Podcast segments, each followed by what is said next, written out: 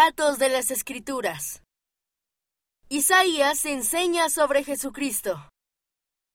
Isaías fue un profeta que vivió antes de que naciera Jesucristo, pero él sabía que Jesús vendría. Isaías dijo que Jesús nacería como el Hijo de Dios y que ayudaría y sanaría a muchas personas.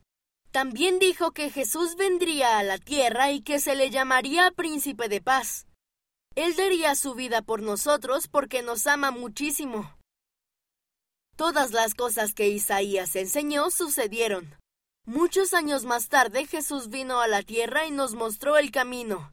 Vivió, murió y volvió a vivir. Él vive hoy en día. Puedo aprender sobre Jesucristo. Puedo sentir paz y esperanza cuando recuerdo lo que Él ha hecho por mí.